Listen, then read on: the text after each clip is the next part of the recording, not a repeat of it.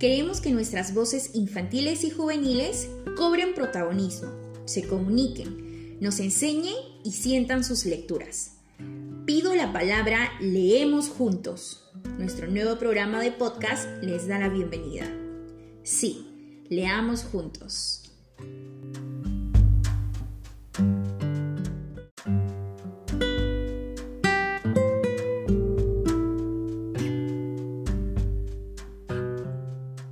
Hola, soy Daniela Alca, tengo 10 años, vivo en Lima, Santa Anita y el día de hoy voy a entrevistar al escritor Paolo Astorga. Hola, mucho gusto.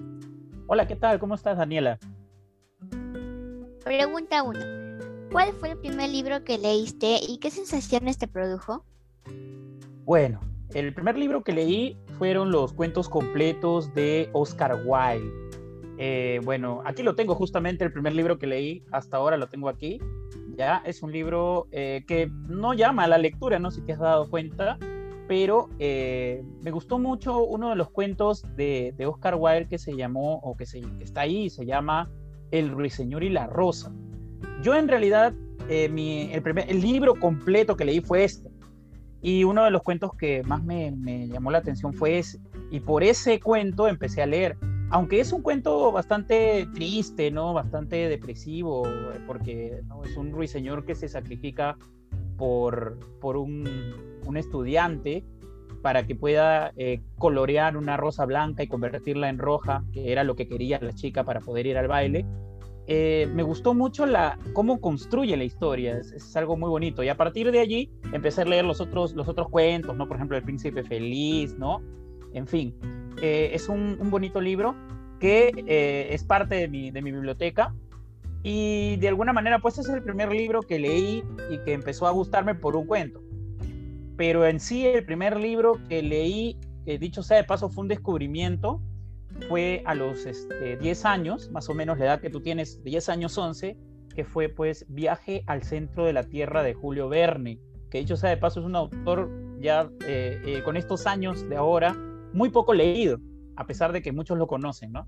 Y pues este, me gustó un poquito más porque hablaba más de aventuras, ¿no? De, viajar al centro de la Tierra en esa época.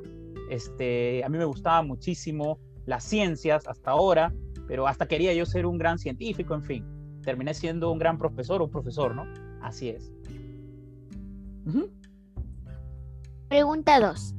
De todas tus lecturas, ¿qué personaje, niña o niño más recuerdas? Hay un personaje eh, de todas mis lecturas que me gustó muchísimo. Es de, este libro que se llama La palabra del mudo y es de uno de los cuentitos que están allí. La palabra del mudo es de Julio Ramón Ribeiro y es un cuento muy hermoso que se llama Por las azoteas. Es la historia de un niño que está en, vacaciones de verano y pues su papá, su mamá, todo como que no le, no le paran bola, no le hacen caso y el niño pues se va a las azoteas a vivir sus aventuras y se cree el rey de los gatos, en fin, ¿no? El rey de las azoteas. Y conoce a un señor, a un señor ya de edad que parece que está loco, ¿no? Y a partir de este encuentro se forma una amistad bastante interesante a lo largo de esos días de vacaciones, ¿no?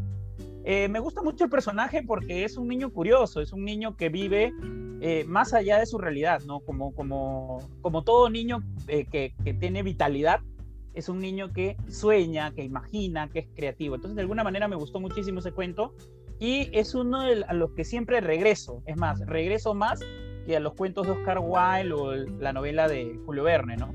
Eh, yo creo que es uno de los, este, relatos más tiernos de Julio Ramón Rivera. Pregunta 3. Considerando que tengo 10 años, ¿qué libro me recomendarías leer? Bueno, en realidad a mí no me gusta dar muchas recomendaciones a menos que conozca muchísimo a quién voy a darle la recomendación. Porque un libro es una llave y las llaves no abren todas las puertas, ¿no es cierto? Eh, pero hay un libro que yo recomiendo, en realidad dos. El primero es este de aquí, yo recomiendo siempre leer, eh, nunca va a tener pierde y es mejor que leer, ver la película Alicia en el País de las Maravillas, ¿no? Eh, ¿Y por qué lo digo? No tanto por la historia, sino por los diálogos que tiene Alicia con diferentes personajes que están sacados pues de la fantasía de la imaginación de Lewis Carroll. Y otro libro que creo que es bien básico y que muchas personas también eh, van, a, van, a, entender lo que voy a decir es el, el Principito, ¿no? La historia del Principito. sobre todo, eh, no, no tanto todo el libro, que es, mágico, hermoso, sino hay un fragmento que a mí me marcó bastante, que es la parte en donde entabla una, un diálogo con el lobo, ¿no? Con el zorro, perdón, con el zorro, y este, empiezan a conversar sobre la rosa del principito. Y no solamente hablan de la rosa, sino de qué significa la amistad utilizando la metáfora del domesticado, de domesticar, ¿no? La amistad es cuando yo logro domesticar al otro, ¿no? o yo me domestico con el otro. Es muy interesante, bastante metafórico y bastante filosófico si lo vemos ya desde una perspectiva de adulto, ¿no? Pero para un niño de 10 años, tanto las aventuras de Alicia en el País de las Maravillas como El Principito son eh, lecturas básicas y muy entretenidas y de fácil acceso porque en cualquier lugar puedes encontrar esas dos obras.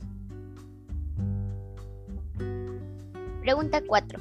¿Por qué los niños y niñas deberíamos leer ya, es una pregunta con trampita. Yo, todos han dicho, no, si debemos leer porque nos ayuda a ser mejor ciudadanos, en fin. Yo creo que más allá de eh, por qué debemos eh, leer, es eh, preguntarnos qué hacemos con las lecturas que tenemos, ¿no es cierto?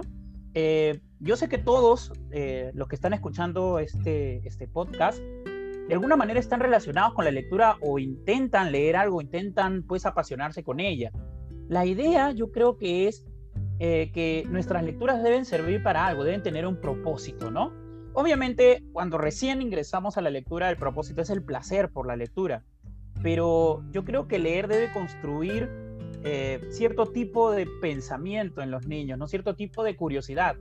La lectura debe generarnos cuestionamiento, pregunta, duda, curiosidad, ¿no? No solamente enriquecer nuestro vocabulario, nuestra imaginación, sino también empujarnos a que nosotros, ya seamos niños, adolescentes, adultos, ancianos, eh, a partir de lo que leemos, seamos un poquito más sensibles y también un poquito más creativos y críticos con nuestra realidad. Pregunta 5. ¿Algún mensaje especial por nuestro primer aniversario? Ah, por supuesto, por supuesto. Eh, en primer lugar, quiero agradecer a Pido la Palabra Leamos Juntos, que es un proyecto de lectura expresiva y eh, yo estuve escuchando algunos de sus podcasts en Anchor y en Spotify. Y me parece muy interesante que eh, se ayude bastante a través de la lectura de diversos textos eh, narrativos, poéticos, a que los niños puedan expresarse mejor a través de la lectura de estos textos.